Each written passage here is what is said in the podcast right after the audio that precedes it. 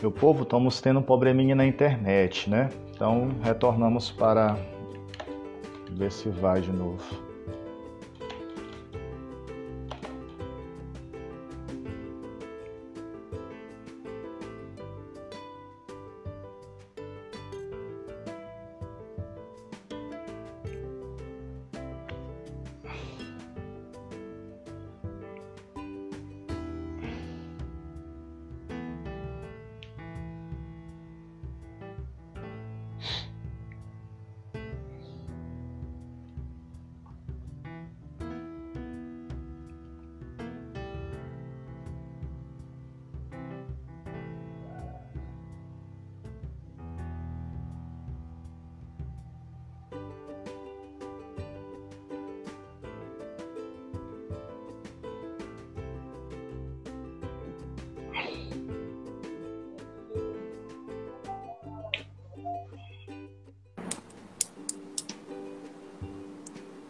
Tô ao vivo agora? Agora vai. Tirei do Wi-Fi aqui e coloquei no 4G. Vamos ver se, se a TIM vai ser melhor do que a BrisaNet. Tá ouvindo aí? Agora vai. Eu mudei de roteador aqui. Vamos ver se agora a gente vai. Então, ao público Pronto. que está chegando agora, nós estamos refletindo acerca da felicidade através de dois viés: o filosófico e o da psicologia. E desde já, a felicidade de fato, ela é pautada de fato nesse viés do conhece-te a ti mesmo, cuidado consigo, voltar-se para mim e o voltar também para o outro, que é a nossa convivência. Aqui é a questão do plural. Eu não vivo somente para mim, mas sempre em realização com o outro. Aí tem aquele espírito de empatia, o espírito de alteridade. Então vamos continuar nossa reflexão nesta noite. Ah, pegando esse viés aí agora, quando falou da felicidade ser compartilhada, eu, eu vi uma história que agora eu não me recordo o nome. Que ele falava basicamente o seguinte: ele chegava para uma pessoa, um rapaz chegava para uma pessoa, como se fosse o mágico da lâmpada, né? O gênio. E ele falava: oh, você tem direito a pedir tudo o que você quer. Né? Não é só três pedidos, não, é qualquer coisa. E a pessoa ia pedindo carro, casa, viagem, tudo mais. Só que tinha uma condição: só ia ter ele na face da terra, não ia ter mais ninguém. Simplesmente ele. E aí a pessoa fez todos os pedidos do que tinha em memória, em mente e desejo. E aí quando ele ficou, ele olhou pro lado e disse: e aí, não tem, tem ninguém aqui. E aí não tinha, não teve felicidade, né? Ou seja, essa, essa história ela trouxe como fosse uma crônica e dizia o seguinte: você só é feliz quando é compartilhada. Você não consegue ser feliz sozinho. Você pode ter o que você quiser, mas se você for isolado, ah, privado de todas as coisas, você literalmente não tem felicidade. Ao ponto que a gente vê ah, ah, que quando a pessoa está feliz, ela acaba aqui querendo compartilhar e afeta diretamente o estado dos outros. Né? Isso mesmo. Então, é, então aí eu pergunto a você, o que é a felicidade no senso comum? Será que o nosso público ele entende a felicidade somente como uma emoção, como estar tranquilo? Ah, rapaz, hoje, hoje eu amanheci com uma energia bacana. Até uhum. às vezes a gente brinca, diz o seguinte, rapaz, hoje é o meu dia. E aí, às vezes, a pessoa é mais produtiva do que os outros dias. É um estado de ânimo, será? Então, o que é a felicidade no senso comum? Pronto. A minha sensação de que eu vejo as pessoas que chegam até mim por dúvidas assim também, né? A, a, e, e, os relatos, a felicidade é como se ela fosse um estado a, ah, permanente. É como se fosse, na verdade, um local digamos assim. E ah, é como se a gente falasse o seguinte, ó, eu vou fazer tal coisa, quando eu tiver tal coisa, aí eu vou ficar feliz, né? Se eu ganhar isso, eu vou ficar feliz. Ou então, se eu não tiver isso, né? Algumas pessoas pensam também que a felicidade é a ausência de problemas. E, na verdade, não é. Se você tirar todos os problemas, fosse capaz disso, isso não quer dizer que você seria automaticamente feliz, digamos assim, né? No senso comum, a minha sensação e percepção é de que as pessoas acreditam que a felicidade é um fim, né? De você fizer tais procedimentos ou caminhar em certo caminho, você vai ser feliz. E aí a felicidade sempre está no local onde ela não está. É sempre em algo. Aí tem um exemplo, né, de vivência. As pessoas querem ter dinheiro, conseguem, não fica feliz. Agora eu vou pro corpo. Aí vai malhar. Consegue, não fica feliz e vai tentando outra coisa, relação familiar, não fica feliz. Então para. E aí, nessa tentativa de buscar essa felicidade, ela vai fazendo várias coisas, não se sente feliz porque acredita que a felicidade está em outro canto, não onde ela está. E tem uma frase que até mesmo eu, pensando sobre nosso encontro aqui, eu até formulei uma frase que eu disse, eu vou botar no meu Insta, em alguma foto, em que a felicidade ela não é o destino, a felicidade é a jornada, né? E aí, digamos que a minha felicidade che seja chegar na, na capital do meu estado. E aí eu vou daqui até lá, que é 400 quilômetros da minha cidade, pensando em chegar lá em Fortaleza e tal, ir pra praia. E chego lá, tem trânsito, tem coisas boas, tem coisas ruins, e eu deixei todo o caminho para trás. E quando eu chego lá, eu tô tão cansado que eu vou dormir e não vou fazer o que eu quis, né? E aí a gente cai naquilo que as pessoas falam, né? De quando chega no leito de morte, Aí bate aquele aquele filme, fala, vixe, se eu pudesse voltar atrás, eu fazia diferente. E quando você percebe as coisas, você percebe não pelo objeto, você percebe pela sensação que teve, né? Quando eu chego para uma pessoa na clínica ou em alguma conversa, enquanto psicólogo, que eu pergunto o seguinte: lembre de uma fase boa da sua vida, uma situação? Ela lembra. Lembra de uma festa. Só que ela não lembra, não é do ingresso caro que pagou, não lembra, não é do, do, do camarote que teve, ou se a banda era boa. Ela lembra da sensação que ela teve. Da sensação de ter saído a primeira vez de casa, ou da sensação de ter ficado namorado com alguém, da sensação do cheiro que era bom. Ou seja, o que leva para a emoção e na memória não são objetos, não é outra coisa, é sensação, né? E a gente se sente bem, aí sim é de forma individual, né? É por isso que essa questão do autoconhecimento, ela é sempre batida. Porque a pessoa ela vai ter, até a própria pessoa ela muda de sensação durante o tempo. Vou me usar como exemplo. Há 15 anos atrás, eu tinha necessidades diferentes, né? Ah, eu queria sair, eu queria beber, eu queria farrar, estilos de música me deixavam melhor. Hoje é totalmente diferente. Quando fala para sair, eu já fico com preguiça, né? Se falar de beber, eu já penso na ressaca. Eu disse não, melhor não, né? É melhor pegar esse dinheiro aqui e comprar, fazer um churrasco, comprar camarão. Ou seja, eu já conheço as minhas necessidades e eu não preciso da afirmação dos outros, né? E aí, automaticamente, como foi falado da, na live passada que acabou caindo, a felicidade ela tá ligada à satisfação, né? E aí quando eu sei da minha necessidade, eu tenho clareza disso, eu satisfaço ela, automaticamente é, eu vou ter felicidade. Lembrando, né? Que ah, eu falo muito, viu? Você pode me cortar à vontade, senão eu vou vou falando. tá ah, certo.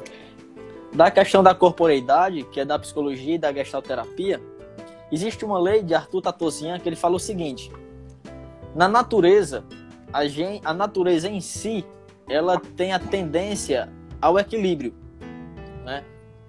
Ou seja, tem o planeta Terra, tem o Polo Norte, Polo Sul, tem que ter muito frio, mas ao mesmo tempo tem que ter lugar quente.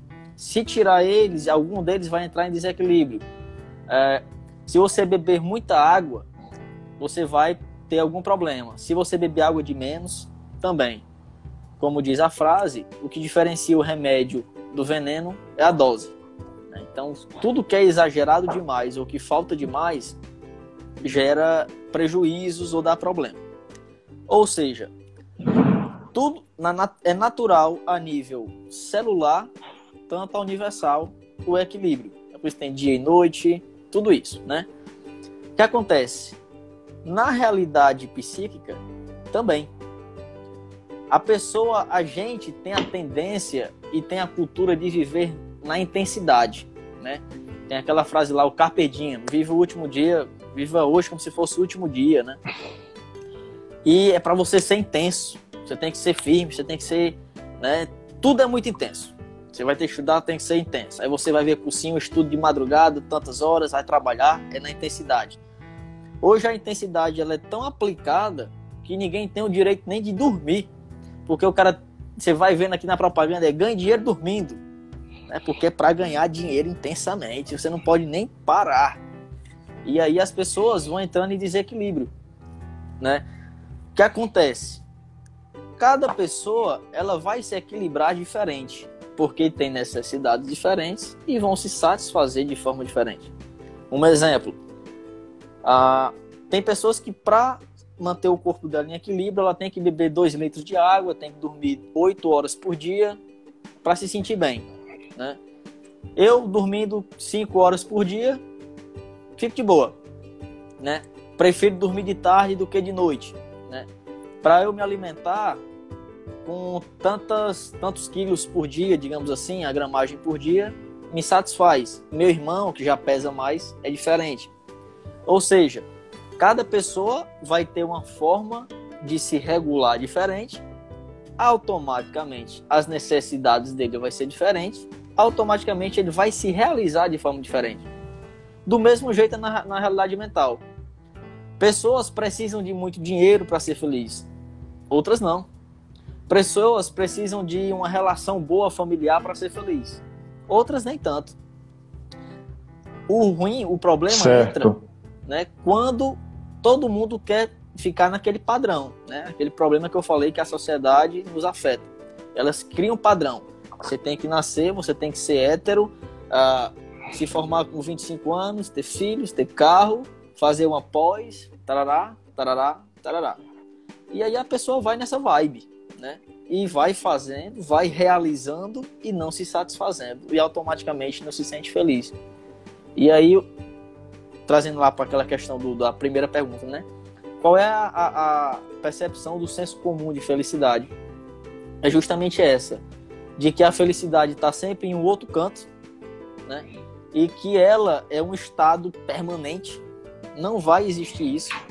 Até porque se você chegar num estado de felicidade e ela fosse possível viver plenamente, ia entrar no paradoxo. Automaticamente ela parava de existir elas seriam algo normal, né? Você só sabe que está feliz se um dia você já esteve triste. Você só sabe que o café tá bom se um dia você bebeu um café ruim. E aí, um dos problemas também que a gente vive hoje é isso. Porque as pessoas têm o tempo todo a, é, é induzida a manter a felicidade. Né? A gente vê muito isso no efeito rebote das drogas. A pessoa que usa drogas, ela consome, vai ter reações químicas no corpo dela, liberação de dopamina, felicidade, e ela fica lá. Depois que o efeito passa, a sensação de tristeza é muito grande. A tendência que a pessoa tem é o quê? Usar mais aquela droga para chegar naquele nível de felicidade. O corpo vai se adaptando e a dose vai ter que ir aumentando. Do mesmo jeito é na nossa, na nossa realidade mental. E aí a gente chega que tem que comprar telefone, tem que trocar. Exemplo, a pessoa já tem um carro, mas quer trocar por um carro mais novo. É, já está ah, com algumas coisas feitas dentro de casa, mas quer outra coisa. E aí nunca se sente satisfeito, nunca se satisfaz. E vende-se a ideia de que para você ser feliz, dá para você comprar. Mas não. Para você ser feliz, você tem que se satisfazer e não se realizar, que é diferente, né? E para você se satisfazer, como foi dito, você tem que se conhecer, conhecer as suas necessidades para aí sim você ter o seu, o seu equilíbrio de forma adequada. Esse Gradson tem uma pergunta aqui de um, de um rapaz aqui que está na live. Opa! Vai Joseuto. Joseuto, não sei se ainda está aí, mas ele pergunta assim: vocês percebem uma imposição social de um padrão de felicidade, até mesmo é, no mundo corporativo. Uhum. Perfeito, perfeito. A, a gente vê muito isso num exemplo recente do Whindersson Nunes, né? Em que ele, ele era um rapaz pobre daqui do, do, Nordeste, conseguiu muito dinheiro, muita fama e entrou em depressão, digamos assim, né? E as pessoas, como é que pode? Ele depressivo e com, com a mulher bonita, né, tal. Justamente isso. Porque existe um padrão. As pessoas pensam, não, se eu tivesse aquilo que ele tem, eu era feliz. E ela não percebe que na fala dela ela já está dizendo: se eu tivesse aquilo que ela tem. É a mesma coisa que eu chegasse para você e falasse: se eu me alimentasse do tanto que você se alimenta, eu era feliz. Só que talvez não. Talvez não, porque você se regula de uma forma. Seu corpo necessita de certos nutrientes e o meu também. E aí, as pessoas acreditam que ter o dinheiro que ele tem, o avião, viagens, ah, ele obrigatoriamente tem que ser feliz. Mas ele tendo tudo aquilo, ele se sente realizado. Ele não se sente satisfeito, que é diferente. Como eu disse, a felicidade ela tá ligada à satisfação, não à realização. Você pode realizar tudo o que a sociedade impõe, mas mesmo assim você pode estar tá não satisfazendo as suas necessidades. E aí o sujeito entra em desequilíbrio. Aí vem ansiedade, depressão, angústia, conflitos, né? E vai só distanciando essa felicidade dele, né? Porque até então a felicidade, como também já dito, ela não é um, um local, ela é o percurso. Né? E tem até aquela música, felicidade é questão de ser. Você tá, depois vai, vai modificando. Esse, em relação à pergunta dele, também observo que ele perguntou a relação com a questão corporativa, no hum. caso, com certeza, da vida profissional. Uhum. E com certeza, na vida profissional, tem aquilo que o mercado exige, que é a, com, a competição, né? Isso, é individualidade. É, é individualidade. E aí, no caso, se você não produz, ou você é colocado de lado ou é descartado daquele, daquele, daquela empresa, daquele grupo, né? E aí Sim. acontece de fato a perca da felicidade naquilo que tange a minha realização profissional. Beleza. E a gente observa quantos profissionais existem hoje que são infelizes com as suas escolhas com a sua profissão, com seus relacionamentos, no caso, né? Então, afeta também essa realidade também. E aí, a, aquela sua fala outrora falava junta justamente de uma ordenação que é preciso ser feita, né? É preciso ordenar as minhas escolhas, a, as minhas atitudes, os, as, todos os meus, os meus objetivos.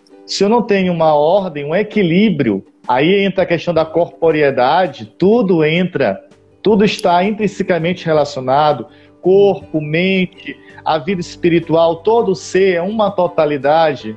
Aquilo que a psicologia sempre fala, o ser humano é biopsicossocial. É, é, é tudo junto em um único pacote, na totalidade. E aí, a gente observa que Aristóteles dizia lá atrás que precisamos ter a justa medida.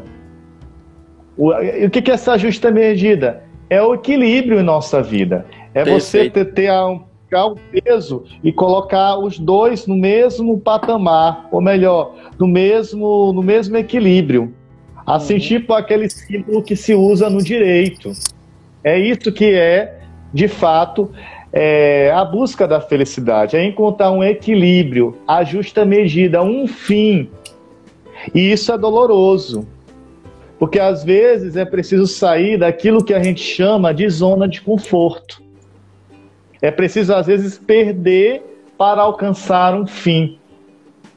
E aí, a nossa sociedade ela é muito é, ligada à questão do ativismo e ela é do pragmatismo ainda mais. Eu quero só se for agora o êxito, o sucesso de algo. Aí uhum. é o uhum. tempo. O tempo é devagar, devagar que chega de fato ao objetivo, à realização pessoal. A gente observa também se quem se forma Ah, eu me formei em direito, por exemplo.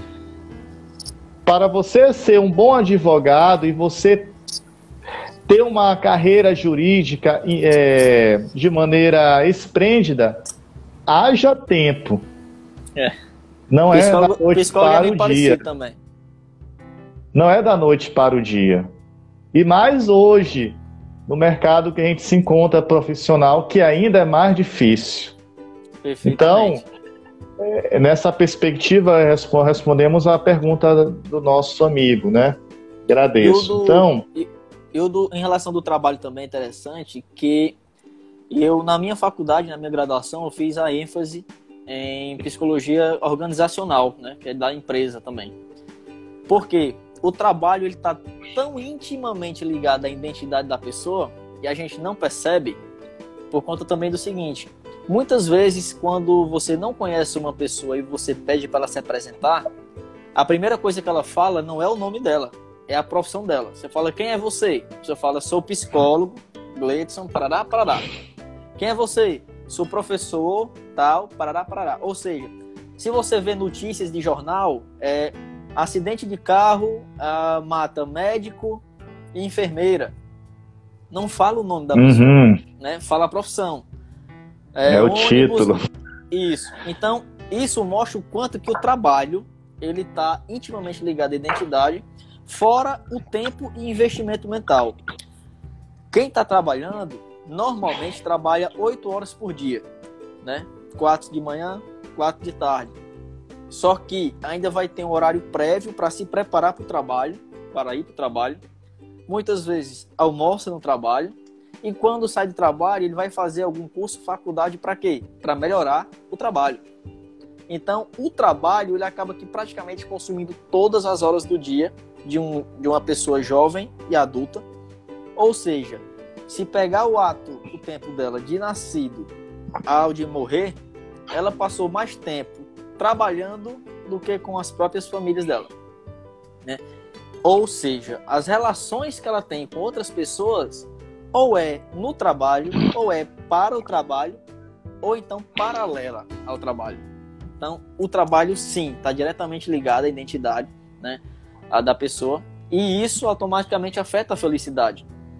Que aí a pessoa vai se sentir feliz ou não se ela tiver satisfação em estar trabalhando daquele jeito. É por isso que tem pessoas que estão ganhando mil reais e são felizes demais. E tem pessoas que, vou usar o médico, né? E não é feliz, né? justamente porque não tem essa satisfação, não tem a identidade dela representada naquele ato de trabalhar. Porque justamente as pessoas falam, para você ser feliz, você tem que ser tal profissão, ter tal profissão. Ah, se não for assim, você vai deixar de ser tal coisa para ocupar tal cargo, né? E aí vem sempre a imposição. Então, no trabalho, sim, existe esse padrão a ser seguido ah, de felicidade. Isso me lembrou uma frase de Foucault, quando ele fala da, das prisões, o sistema prisional, que realmente o padrão ele tem uma função muito grande, que é único e exclusivamente de controle. Né? É por isso que a subjetividade e individualidade é constantemente negada na sociedade. Afinal de contas, se você tiver numa sala de aula 40 alunos, cada um com uma característica diferente, é muito difícil de você controlar. O que é que você faz? Tira a identidade deles. Aí chama pelo número. Número 1, um, número 2, número 3, as crianças se tornam números, tem que seguir aquelas regras tudinha. Quem não seguir tá fora da caixa. Segue o padrão porque é para ficar mais fácil do controlador controlar. Ao invés de ele tentar identificar como é que cada um se ajusta, não interessa. É vocês que têm que se ajustar ao meu modelo. Isso vai para a sociedade como tudo, né? No trabalho. É que nem o CPF. É que nem o nosso CPF. Parece que a gente é um número, né? Isso, perfeitamente, é. perfeitamente. Então no trabalho é bem é meu... isso. Exatamente, meu cara, muito bom. Esse. Ah, rapaz, a gente está seguindo todo aquele roteiro, de fato, né? Então a gente agora vai para o terceiro aspecto, a importância, né, das emoções positivas, né? Pronto. Para atingir a felicidade. Perfeito. Tem uma pesquisa feita na faculdade Deixa eu me lembrar aqui o nome, tá até aqui. na Universidade de Hamburgo. Né? Essa pesquisa foi feita por três psicólogos. Ele falou que a felicidade ela tem três braços principais. 50% dela é fator genético. Ou seja, se eu quiser ficar feliz agora, existem drogas excitantes que vão liberar hormônios e enzimas no meu cérebro e vai me dar a sensação de felicidade, né? Ah, isso pode ser, sei lá, da cocaína, bebida alcoólica, etc. O próprio café é uma química. Cafeína pura. Deixa muito feliz, né? Então, existem questões genéticas, né? Que é 50%. 10% nessa pesquisa eles demonstraram que são fatores externos, ou seja, o país em que está morando, fatores econômicos, bens, etc., quesito familiar, relação familiar. Dá 60%. Os 40% quer dizer das atitudes pessoais, né?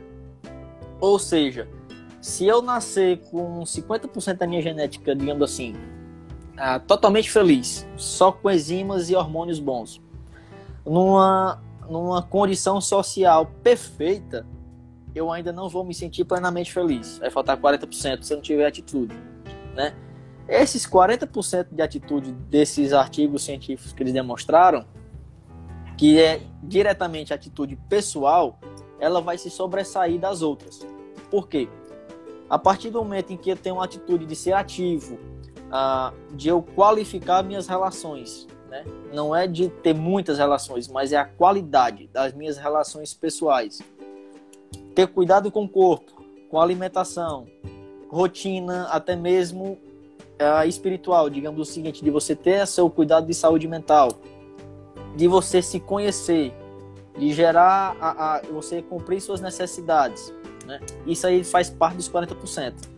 Você vai se sentir feliz. Por quê? Os 10% que era da, dos fatores externos tem como você manipular. Então tem como você trabalhar, tem como você comprar, tem como você se relacionar. Os 50% que é genético, pelo conhecimento da medicina hoje, também tem como você a, a ter atitudes. Afinal de contas, você pode tomar remédio. É por isso que, por exemplo, a depressão existe de dois tipos, basicamente. Uma depressão existencial e, de, e a depressão já genética. Esse da genética, a pessoa vai psiquiatra, toma um remédio para equilibrar os hormônios. Né? Ou seja, se a pessoa ela tiver atitudes positivas, gratidão, uma rotina boa, melhores relações, investir não só no seu corpo, mas também em saúde mental, através do seu autoconhecimento, para conseguir identificar suas reais necessidades e suprir isso, até mesmo o seu fator genético pode ser alterado por conta da, da você pode comprar um remédio, você pode ter as atitudes de liberar a, a atividades. Por exemplo, a academia é comprovado que, que vai trazer hormônios bons, vai liberar. Né? Então o nível de dopamina sobe e você se sente feliz. Então, de fato, a felicidade ela está diretamente ligada à atividade do sujeito. O problema é como você disse, né? A gente quer tudo pronto. Eu estou muito triste, me dá um remédio aí para mim para me ficar feliz. Chega no psicólogo, eu tô depressivo, eu vou precisar de quantas sessões para ficar feliz? Aí enquanto psicólogo diz, não sei. Aí ele fala, esse psicólogo não presta. Aí procurar outro. Vai procurar. Aí quando chega um que dá remédio, ele diz, esse daí é primeira, esse daí é bom demais. E aí o efeito do remédio passa é. e ele vai trocando de remédio, comprando os, os padrões de remédios bons, sem identificar a necessidade dele e aí a felicidade vai ficando para lá, vai ficando para lá, porque ele vai realizando, mas não se satisfazendo. E a falsa sensação de felicidade bate. E aí é quando chega naquele leito de morte a pessoa fala: "É, me arrependi, acho que não era isso não. Se eu pudesse, eu tinha trabalhado menos." Até aquela outra música, trabalhado menos, falado menos, parará, parará. Bem interessante. Perfeito, meu caro. Esse temos também a questão como é que se dá esse processo que a gente chama de engajamento, né? Até mesmo na psicologia positiva, se chama -se desse processo de engajamento. Como é que acontece, Cleidson? O processo de engajamento, porque também na psicologia ela vai ter a, a própria psicologia ela se divide em vários braços, né? E aí eu vou falar sobre a ótica da gestalterapia, que é a minha praia. O engajamento, ele parte do princípio de que é o seguinte, como você falou no quesito filosófico, né? O ser humano ele é um ser holístico. Ou seja, eu dependo dos outros. O meu nome não foi eu que escolhi. Né? Eu também não escolhi nascer. Ou seja, eu dependi de outras pessoas para nascer. Eles escolheram o meu nome. Eu gosto de comer cuscuz, baião de dois, né? carne de sol, coisas Bom. que o meu meio a, oferece. Provavelmente uma pessoa que mora no Japão, ele vai gostar de comer, sei lá, é, barata, ratos, sei lá, né? E eles gostam daquilo dali. O que, é que eu quero dizer? Que o nosso meio, ele afeta a minha percepção e afeta as minhas necessidades, digamos assim. Ele não determina, mas ele afeta. Ou seja, a minha forma de se relacionar com as pessoas vai alterar a minha percepção de mundo e automaticamente vai alterar a minha percepção de si. É como o Heidegger fala, ele fala que existem três instâncias, Mitwelt, Umwelt e Engewelt. O ser humano, o homem, ele tem uma forma de ser no mundo em que ele percebe ele no mundo, ele percebe o mundo e percebe os outros para ele. Né? São essas três instâncias juntas.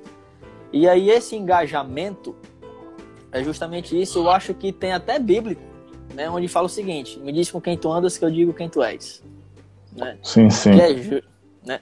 Isso, a Bíblia ela fala muito. A Bíblia é uma ciência pura, só que com outras palavras. E aí eu acho que até uma pessoa mais cética e que tiver em relação à ciência, se ela pegar a Bíblia, ela vai conseguir ter a leitura científica dela, porque ela é muito feliz nas palavras dela. Então, quando ela fala, me diga com quem tu andas que eu digo quem tu és, é a mesma coisa que um psicólogo fala. Me diga a qualidade das tuas relações que eu diga a qualidade da tua saúde mental. Isso é óbvio, né? Se eu estiver numa guerra e eu estiver envolvido ali num ambiente estressante, eu vou ter um estresse pós-traumático e vai afetar minha saúde. Né? Ah, se eu estiver num ambiente agressivo, ou então que eu fico com pessoas que só bebe, ou só quer saber de pagar a conta do mês e não tá nem aí para plano, a tendência é que eu faça isso. Se eu fico no meio de pessoas que é empresário, que quer investir, que quer é, economizar, que, que malha, uh, que cuida da saúde mental e do corpo, a tendência é eu fazer isso. Então, o engajamento é isso. Muitas vezes as pessoas estão doentes é porque o seio onde ela está aplicada é doentio. Muitas vezes em psicoterapia esse é o problema gigantesco, porque a pessoa ela procura ajuda, só que os outros não. E na verdade não é ela o problema, ela é o sintoma, né? Isso eu vejo muito em crianças. Hoje toda criança tem TDAH, tem, tem autismo, tem tudo, né? É, é, é hiperativa. Só que quando chega na clínica, quando vai ver a rotina familiar, a gente fala, ó, o que tem que mudar é a rotina dos pais aqui, porque o menino passa o dia em casa, não tem nenhum lazer, ele não gasta energia, ele não faz movimentos físicos, isso aí gera ansiedade, ele só usa o celular, então ao invés de estar tá gastando energia com seus membros correndo, ele está gastando energia com o dedo. E a gente tem que modificar isso. Aí o pai faz o quê? Esse psicólogo não presta, vou para outro. É mais fácil eu apontar o dedo para o outro, dizer, não, o problema é meu filho, não sou eu não. Do que dizer o seguinte, é, é porque eu não estou conseguindo lidar com essa situação de ter um filho e eu não tenho energia suficiente para criar ele. E aí ele vai, chega e é mais fácil fazer o quê? Compra um remédio, um alprazolam, dá para ele, ele dorme, felicidade na família. E a criança vai ficando dopada, a, a, o efeito do remédio passa e tudo vem, né?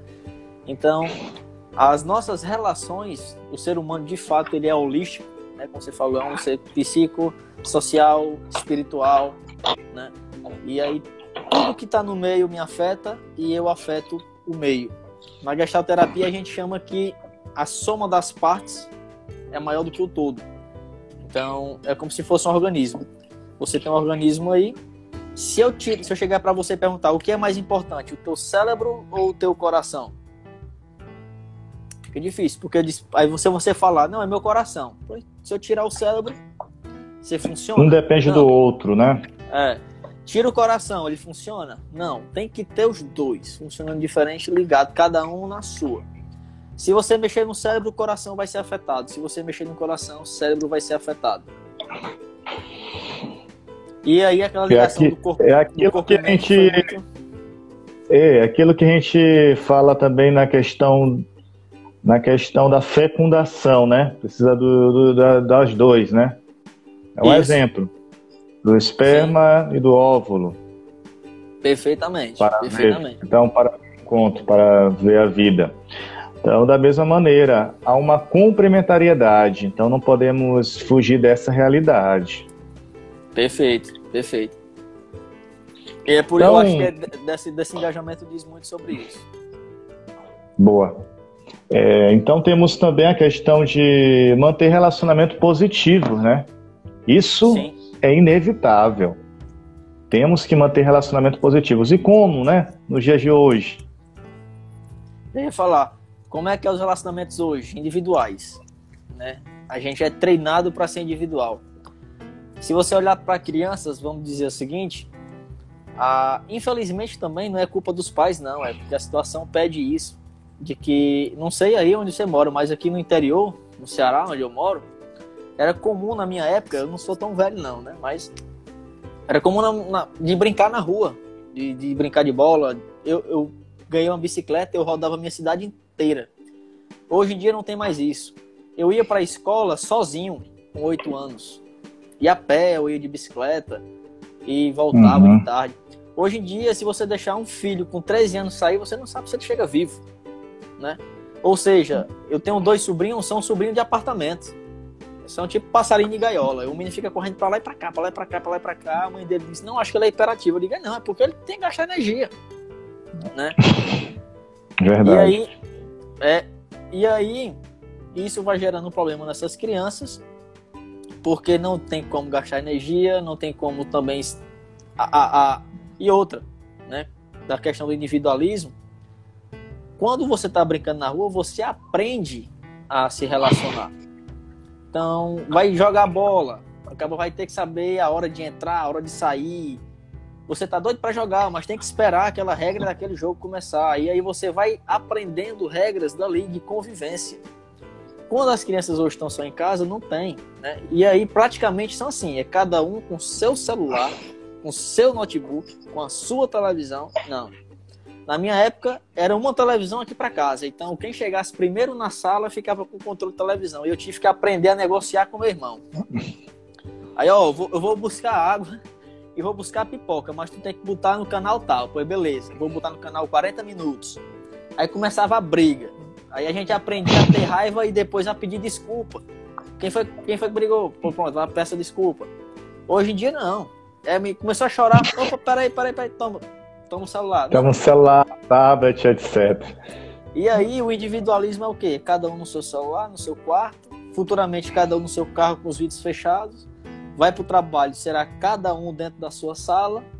Quando chegar em comunidade vai ser o seguinte, eu quero saber do meu interesse. Se o seu vier depois e der certo, bem. Então, a gente não está ensinando a... as crianças e as pessoas não estão entrando em contato com essa forma de se relacionar, de conviver. As pessoas estão aprendendo a viver, mas conviver não estamos mais. Chega a ser estranho uma pessoa que pensa em conviver. Justamente, é isso mesmo. É, outra questão que temos, né? A importância de ter propósito de vida, né? Aí a, gente aí a pessoa deve se perguntar. Hoje em dia poucas pessoas fazem as suas metas, né? Antigamente tinha, né? Se você for perguntar por um jovem, no período que eu estava no estágio da graduação de filosofia, seis anos atrás, eu acho, eu perguntava na sala de aula para o jovem: você vai fazer o Enem? E para que área? Aí a maioria no terceirão dizia: Enem. Não, não, não vou fazer Enem, não, nem sei ainda. Então, a maioria das pessoas da nossa juventude hoje, elas não têm esse propósito de vida, ou melhor, não tem um projeto, né? Uhum. E aí, e aí é o grande é o grande perigo, né? Por que eu coloco isso em perigo? Porque o tempo passa. E aí, eu aproveitei o que da vida? Exatamente. E aí eu trabalho, tem as cobranças do mercado de trabalho. Se você não for qualificado, você não tem nem como é, nunca arrumar um bom emprego. E aí é um grande perigo para a sociedade atual. E a grande crise que nós encontramos é a perca do sentido da vida. Uhum. Por que as pessoas perdem o sentido da vida? Porque perderam de ter propósito. Não deram aquilo que eu digo que é a palavra máxima, que eu sempre falo, é a prioridade. O que é prioridade? Aí as pessoas, a maioria das pessoas não colocam isso como a linha mestra para suas vidas. Boa. Ah, você falou aí a palavra certa que foi prioridade, né? Ah, que quando fala com pessoas já fala, não, eu tenho algumas prioridades. Eu digo, opa, não existe prioridades no plural, existe prioridade de. Se você fala que tem prioridades, você está me dizendo que você não tem nada. Não tem. Você, você vai fazer tudo e não vai fazer nada, né? Ah, quando falou também de, do propósito, pronto. Quando você pensa em propósito, tem pessoas que eu não era uma pessoa dessa, né? Mas tem pessoas que de pequena já sabe exatamente o que quer da vida. Fala, não, eu quero ser isso e tem essa clareza.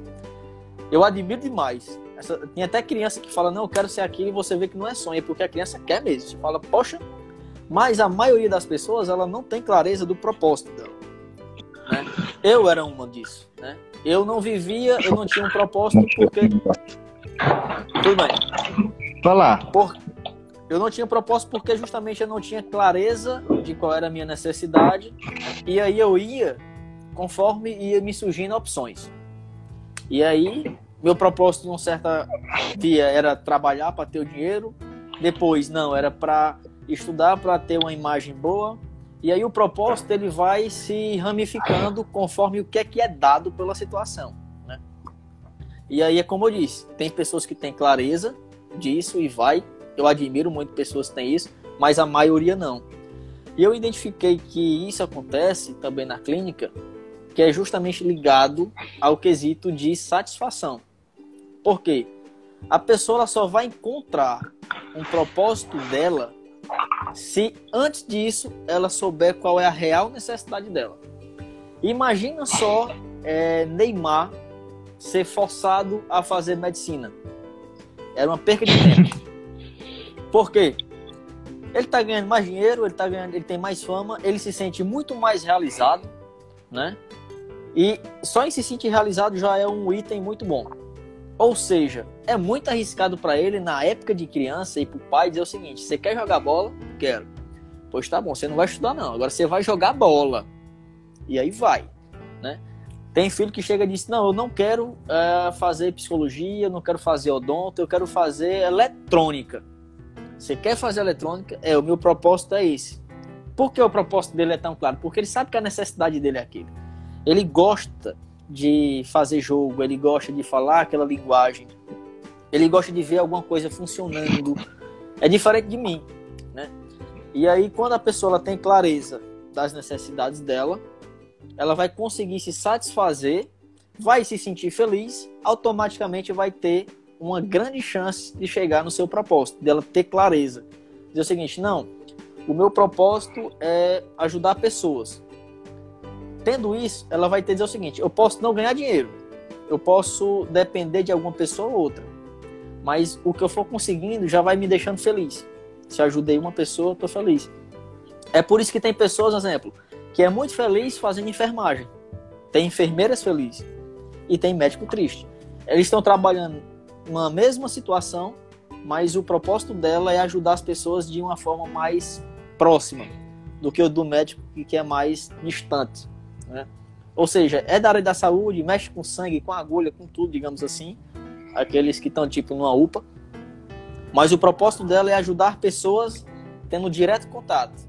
Se ela não tiver clareza disso, ela vai ficar pulando de galho em galho, não vai suprir as suas necessidades, não vai se sentir satisfeita, não vai achar propósito vai ficar com ansiedade, depressão, vai procurar um psicólogo para tentar achar isso. E normalmente ela fala, diz para mim qual é o meu propósito. E eu falo também, não sei. Esse cara fala, esse psicólogo, né, Sam? eu eu disse, bem, me, eu, me corte, porque senão eu falo muito. Esse, esse gosta de falar, Sam, me ganhou. Vou marcar outra live para a gente terminar esse negócio aqui. E sim, outra sim. coisa, a gente, eu vou falar aqui a visão da, a questão da, a gente vai trabalhar agora a questão da conquista, né? Que, é, como acontece a conquista da felicidade na realização pessoal, né? A gente já apresentou todo o caminho, né? Então agora a gente vai tentar agora aprender com a, com a visão da filosofia, entendeu?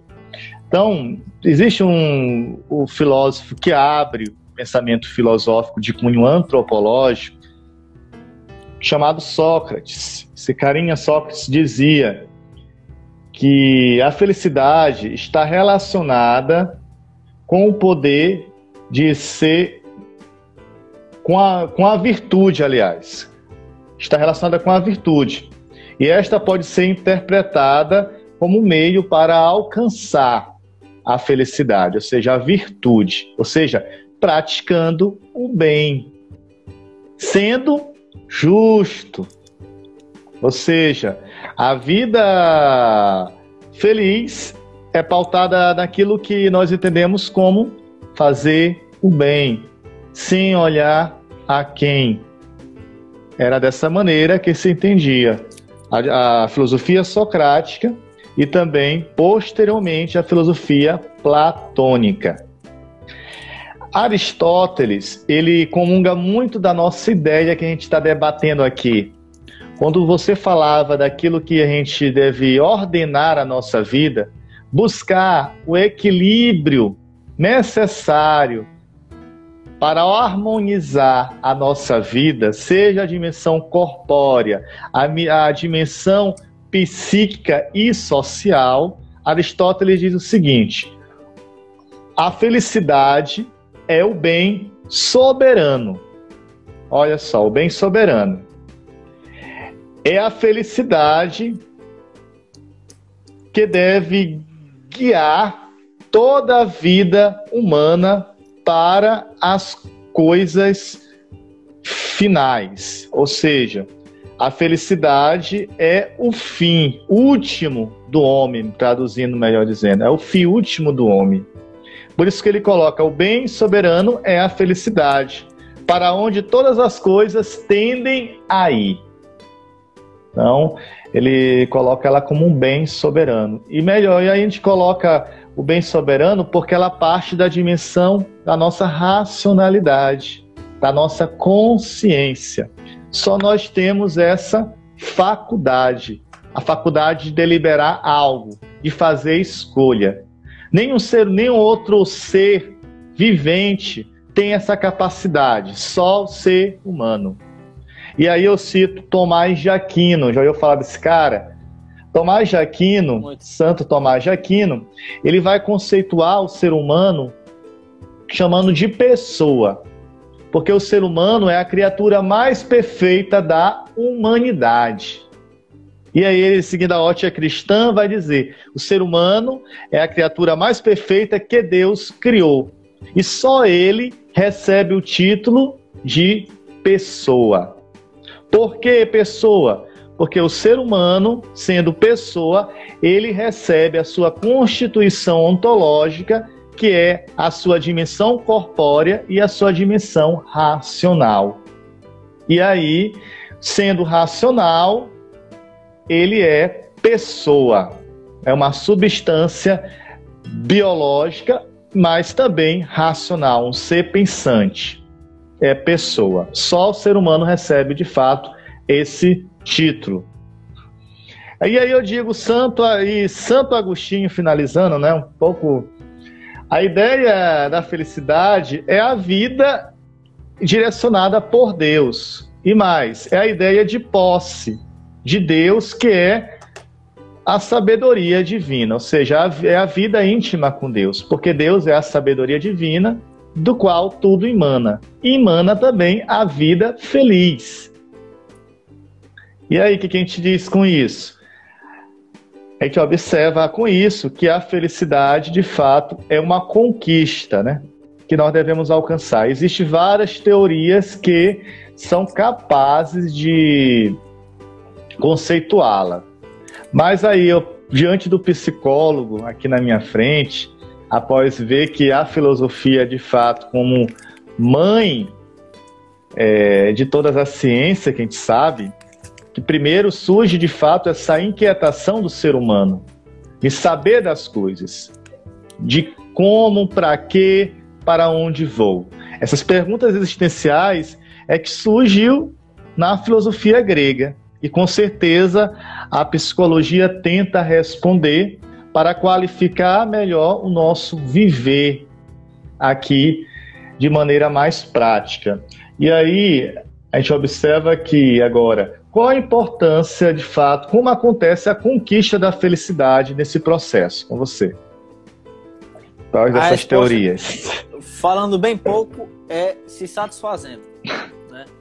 Ah, como já dito aqui várias vezes, a felicidade ela tem ligação com a satisfação e não com a realização. Então, se, você, se o sujeito ele quer ser feliz, ele tem que procurar a satisfação dele. Quando eu digo isso, automaticamente, lembrando que a satisfação ela é individual. Cada um tem a sua forma de satisfazer. O que me satisfaz pode não lhe satisfazer, o que lhe satisfaz pode não me satisfazer. Sabendo disso, já quebra o quesito padrão. Então, a satisfação de que para ser feliz tem que fazer faculdade, tem que ser isso, tem que ter aquilo e tudo mais. No relacionamento tem que ser assim, assim, assado. Nem sempre, né? Ah, eu vejo muito nas mulheres também que para ser mulher tem que ter filho, tem que ser assim. E não, tem mulher que se sente satisfeita não tendo filho. Mas elas se sentem tristes, porque ela fala, meu Deus, é, eu vejo a sociedade pesando, o olhar pesado em mim. E ela se sente mal porque ela não consegue se satisfazer e não ter filho ela fica tentando se satisfazer, satisfazendo os outros. Né? Então, exemplo, se a pessoa chegar e perguntar para mim de forma simples, o que eu falo muito é como é que eu faço para ser feliz? Eu digo realize menos e se satisfaça mais. Lembrando que para se satisfazer você vai ter que ter maior consciência do qual é as suas necessidades. Caso contrário, você vai ficar pulando de galho em galho, vai fazer várias coisas, vai se sentir realizada, mas não satisfeita vai ter tudo e vai dizer o seguinte: tá faltando algo. E tem que ser necessidades que de fato é, produtiva, né? É, eu digo aquilo que é perene. Eu chamo, sempre gosto de usar isso. É um termo de que utiliza muito Carol Voltila, que é que era Papa, São João Paulo II. A gente deve buscar aquilo que é perene, aquilo que é duradouro. Aí as nossas escolhas também têm que nos edificar, que às vezes a gente faz escolhas, né? Que às vezes não nos edificam, às vezes que nos direciona para situações piores, né? Por exemplo, às vezes tem pessoas que encontram a sua felicidade através do alcoolismo, não é colocando de fato, é, fala, criticando essas pessoas, mas Sim. tem pessoas que se encontram o sentido é, tomando até a última cerveja do barzinho da esquina. E aí, quando chega no dia seguinte, aí percebe, acorda, começa tudo de novo, os mesmos, os mesmos probleminhas, e ainda às vezes pior, que às vezes ainda fica liso. Da corda aí, liso. Aí fica depressivo. Conta pra pagar. Exato. Isso. A, a questão da, de ser perene ah, vou pegar agora uma frase de Fritz Pels, né, que é o mentor da, da gestalterapia. Ele diz que a única coisa que deve comandar a vida de uma pessoa é a situação. E eu acredito, pegando esse gancho, é de que a única coisa que deve ser permanente na pessoa é a mudança, né? Porque a partir do momento que a pessoa não se transforma, ela vai sofrer, ela não vai conseguir se ajustar. Como a lei natural prega, quem sobrevive não é o mais forte, é o que melhor se adapta. E aí, uhum. se a pessoa não tiver nessa. Se ela não tiver literalmente essa questão fixa de, de mudar, chega a ser um paradoxo, né? Você vai sofrer. Ou seja, as minhas necessidades de que quando eu tinha 5 anos de idade é diferente da de hoje que eu tô com 31. E quando eu tiver com 45 vai ser outra. quando eu tiver com 70 vai ser outra. Ou seja, eu vou ter que ficar transformando a minha percepção de mundo, né? A minha, as, as minhas atitudes. E aí eu vou me satisfazendo conforme essa transformação. Exemplo, a, a, a questão de ser perene, eu digo isso. Porque eu acho impossível, né, na minha visão enquanto psicólogo, enquanto pessoa, chegar a um estado de felicidade e permanecer. Eu acredito que se eu chegar e permanecer nele, eu estou jogando a felicidade fora, porque eu estou tornando ela normal. E a partir do momento que eu torno ela normal, ela automaticamente some. É um paradoxo. A felicidade ela é um pico e ela volta. É um pico. Se ela for um pico e você manter, o pico virou normal, né? E aí ela só é isso, é como se fosse um batimento cardíaco. Né? É uma atitude, aquilo ali que se eu falar de Schopenhauer, Arthur Schopenhauer, um Isso. filósofo, ele disse que ele chama de uma atitude pendular, né? Isso, que o ser humano vive. Aí, essa atitude pendular para Schopenhauer, que influenciou também um pouco o pensamento de Friedrich Nietzsche, é a questão da vontade que o ser humano tem. Essa vontade é algo insaciável pelo ser humano. Por Lembrei isso que ora, ora ele quer, ora ele quer algo, ora ele quer outra coisa. E aí a gente Exato. coloca aqui a questão da felicidade. Ora tô feliz, ora tô triste. Ainda Ó, é engraçado também esse ditame. Ora nasce, ora morre. Ora a pessoa comemora o aniversário, ora a gente está comemorando o, o sétimo dia de um ente querido. Então a gente vive nessa atitude pendular. Isso. Essa atitude que eu essa realidade que não é fixa, ela é dinâmica, porque a vida é dinâmica. E a gente não está estático, a gente está dentro de um cosmo, melhor dizendo. A gente só se tornará, a gente só sairá dessa realidade quando morremos. Eu digo quando morremos porque não vai mais existir a temporalidade. Porque o que, que, nos, o que, que nos faz ser viventes, estar em um mundo inserido nessa diversidade de atividades, é o tempo. Perfeito. Quando cessa a vida, cessa o tempo. Cessa também toda e qualquer angústia. Nesse Quando sentido, a gente percebe. Essa questão de saciar, eu, eu venho de Freud, ele fala justamente isso. Né? Que o ser humano, o desejo é aquilo que falta para a pessoa e ele vai buscar esse desejo, satisfazer. E quando ele satisfaz um desejo, automaticamente surge outro. E surge outro, e isso dá movimento à vida. Ou seja, para eu sentir prazer, eu tenho que satisfazer o desejo, e para o desejo existir, eu tenho que me faltar, eu tenho que me estar tá sentindo angústia. Ou seja, a angústia ela é motivante para a felicidade. Ele fala ao ponto que para você também sentir a, a felicidade, digamos assim, de Freud, pode ser ou você colocar coisas que gerem prazer, eu ganhar algum objeto, ou então tirar desprazer. Chega em casa com o sapato apertado, eu tiro. Né? E aí, mas é preciso que antes da felicidade tenha desconforto. E aí vai, eu tenho um desconforto e chego nele. Tenho um desconforto, chego nele. Tem uma falta e eu satisfaço. E o ser humano ele só vai ser pleno quando ele morrer. Ele não vai sentir mais nada, ele não vai desejar mais nada.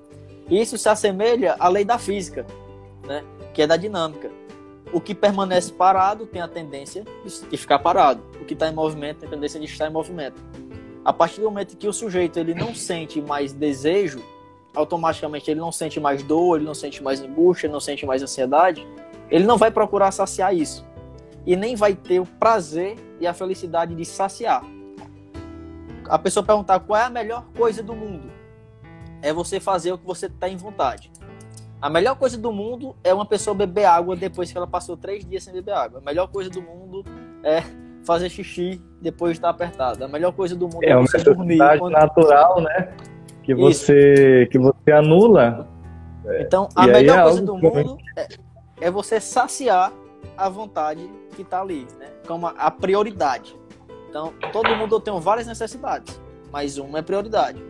Eu posso estar com sede, com fome e com sono, mas não tem como eu fazer os três ao mesmo tempo.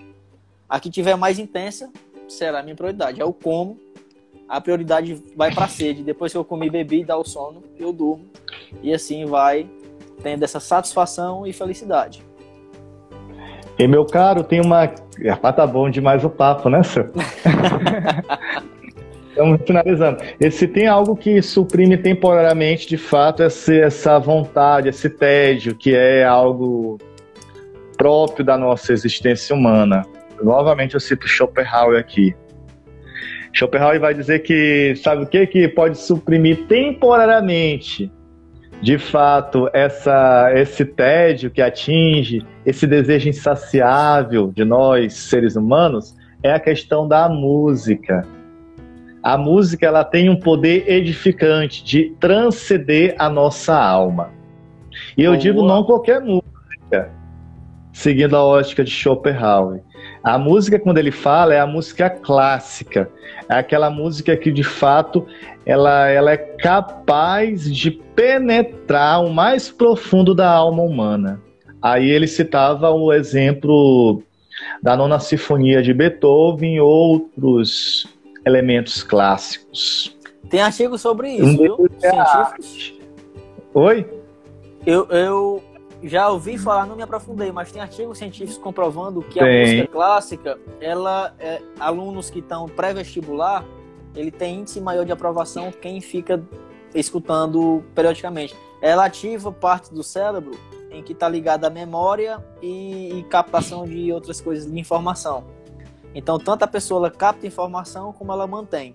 Derivado dessa onda musical, que é da, da clássica, que ativa regiões do cérebro que promove isso. É, comprov é cientificamente comprovado que música clássica deixa a pessoa mais inteligente, digamos assim. de fato é. E mais contrita, mais pacificada, né? Sim. Do que um pancadão aí forte aí que a gente que às vezes a gente não para para refletir. É engraçado que você citava algumas músicas que falam do tema da felicidade, né? Neste, neste, nesta sintonia, às vezes, a música às vezes indica muita coisa para a gente refletir.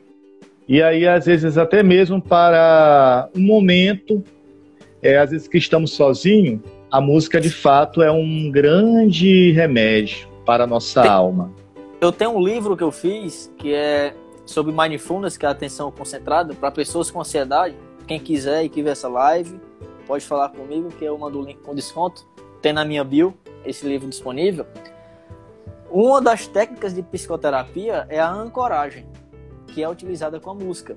Por exemplo, a música e o cheiro, eles servem como âncora para aquela sensação. É por isso que quando você escuta, às vezes, uma música antiga, você lembra daquele momento e, e é invadido pela emoção. Faz memória.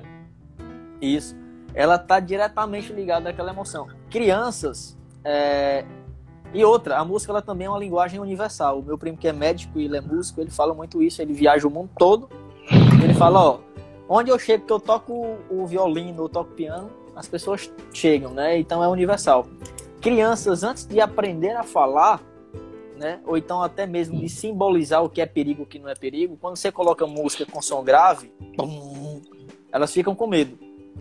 Quando tem músicas de som repetitivo e agudo, tipo põe, põe, elas se sentem animadas. Ou seja, mesmo sem um significado social e em todas as partes do mundo, de diferentes culturas, a sensação vinda do som é a mesma. Ou seja, todos os humanos, independentemente da cultura e da língua, eles têm alguma coisa em comum. E a música acessa esse tipo de, de material, de emoção. É, finalizando aqui, tem outro, tem outro elemento que a gente deve observar que ajuda esse pessoal que está em isolamento social ainda aí, e o que também estava esses dias aqui, é, ajuda muito a música, é um remédio. Demais, demais. Outra, outra forma também que deve nos ajudar também a nossa reflexão é a poesia. Bom. Ajuda muito. Existe um teólogo é, chamado Carl Hanner, acho que tem até livro dele ali, tem tanta coisa que tem aqui. Ele vai dizer que o poeta ele tem a capacidade de transcender a realidade. E transcendendo a realidade, ele pode transcender até mesmo o seu sofrimento. Sim. Isso é forte para a nossa realidade. Que às vezes a gente é, é incapaz de transcender o sofrimento, porque a gente só fixa nessa realidade Perfeitamente. Perfeitamente. E a aí parece que não há, outra, não, há outra, não há outra alternativa. Pode falar. Perfeito. Isso aí que falou de transcender, muitas pessoas podem achar tipo assim, ixi Maria, que viagem, né? mas, mas o de transcender é justamente por conta de que, exemplo, eu acho muito interessante aqueles artistas que tocam pandeiro que faz bolada, né? Faz rima na hora. E eles têm uma percepção de mundo muito rápida e eles ficam além do que a pessoa está percebendo. Né? Tipo piada também. Né? Os comediantes, eles são artistas. E a piada, ela só tem graça quando ela sai desse campo normal que a gente acha e ele transcende. É por isso que quando você conta a piada duas vezes, ela não tem graça, porque você já sabe o padrão. E ela só tem graça quando ela sai desse nível de percepção. Quando você não tem noção do que é que vai vir e ela vem e você acha graça. E no caso da poesia, eu acho que diz muito disso, tanto por questões de representação, em que a pessoa se identifica e fala e simboliza, é muito carregado de significados, né? Ao ponto que às vezes é difícil de entender algumas poesias porque é muito significado uma palavra com a outra, porque ela sai desse campo do racional padrão e transcende, ela vai além. E quando você vê por outra ótica, você fala, Ixi, é isso aqui mesmo. Poxa vida, você se toca. E aquela, aquela noção, aquela percepção que a pessoa tá, digamos assim, acima, você absorve e chega nela também. E aí vai subindo, subindo, subindo, modificando. Pois é, então a gente observa que é um, é um, é um universo de realidades, né? que a gente refletiu nesta noite, né? Sim, e com certeza sim. uma coisa está intrinsecamente ligada à outra. É aquilo que a gente chama na faculdade da interdisciplinaridade, né? Isso, perfeitamente. Isso, é, perfeitamente. Esse é algo muito aproveitoso nos nossos dias. Perfeitamente. Então, então que você possa fazer as considerações finais, né? Depois eu, eu irei fazer as minhas. Fique à vontade. A minha é porque eu já falei demais. É isso. Ah, quem quiser algum contato, alguma coisa, pode falar comigo no direct em relação ao livro que eu falei aqui agora. Ah, fico disponível para qualquer outro tipo de assunto. Já sabe que eu falo muito, mas eu falo menos depois. e agradecer também o convite. Eu acho muito interessante essa conversa entre áreas e pessoas e filósofos. E quando vai ver, tá tudo ah, ligado. E no mais, isso mesmo, dá, agradecer e deixar boa noite aí para o pessoal. Então, eu ratifico aqui novamente os meus sinceros agradecimentos ao nosso amigo aqui, o psicólogo Creidson Henrique Pontes de Oliveira, não é isso? Isso mesmo, achou o nome completo, é, foi? Tá no vídeo achei, lá? Achei, já, já vi alguns artigos teus, meu caro. Rapaz. Muito bom. Tu é um cara inteligente pra caramba. Esse cara aí é. é que tava Opa, na live obrigado. hoje aqui que. Então agradeço. Então que essa live, né, ajude as pessoas, com certeza. Eu digo que meu projeto, sempre eu digo, surgiu na pandemia, né, experiência de fato própria é, diante da realidade, as pessoas reencontraram o sentido né, da vida. Sim. Não é à toa que o meu, meu podcast no Spotify é, se chama Viver com Sentido. E viver com sentido é viver uma vida de fato equilibrada. E às vezes, é, isso, o segredo para essa vida equilibrada está nas nossas próprias mãos. Às Sim. vezes as nossas é, decisões às vezes não são benéficas. Às vezes é por isso que às vezes a gente vive no estado de tédio, de infelicidade. Às vezes nós erramos o alvo, aquilo que, que na Sagrada Escritura, se a gente for ver, né, no, nos livros históricos, é, Pentateuco, chama de o que, que é o pecado? O pecado é errar o alvo. E às vezes a gente erra o alvo diante das nossas escolhas de vida. E aí acontece muitas coisas negativas. E aí a gente deve aprender que o ser humano, como você falou muito bem desde o início da live, o ser humano não está perdido. Nós estamos dentro de um mundo, dentro de um contexto social, dinâmico, marcado pela temporalidade, porém nós não estamos perdidos. Nós podemos mudar esta realidade. Temos a possibilidade de nos transformar, de, de chama, de chamo daquele termo muito termo grego. O ser humano tem a capacidade de fazer uma metanoia, mudar completamente a sua vida, a sua mentalidade, ou melhor, converter todo o seu ser. Até o último instante da vida, o ser humano tem essa possibilidade. Então, nada está perdido. E é preciso o quê? Buscar ajuda. Não se contentar de fechar em si mesmo, no seu próprio mundo, na sua própria subjetividade. Existe aqui comigo um profissional é, da psicologia, o Gleidson pode com certeza ajudar através da terapia ou buscar um profissional especializado. Então, viver com sentido é possível diante do caos que caminha a nossa sociedade. Então, muito obrigado, um grande abraço, é um prazer enorme estar com Igualmente. você nessa noite. Foi muito rico, com certeza para mim, e é isso. Então, futuramente, com certeza irá aparecer outro convite, né? Próximo semestre, não sei. Basta a sua disponibilidade, né? Em ajudar, Igualmente. em abraçar o projeto. Então, essa live ficará salva para quem quiser assistir. Amanhã vou fazer o possível para ela estar disponível nas plataformas de, de música, em podcast. Show e aí eu mando o link para você. Pronto. Beleza? Então, um abraço, até mais. Igualmente, uma boa noite para todos. Tamo juntos.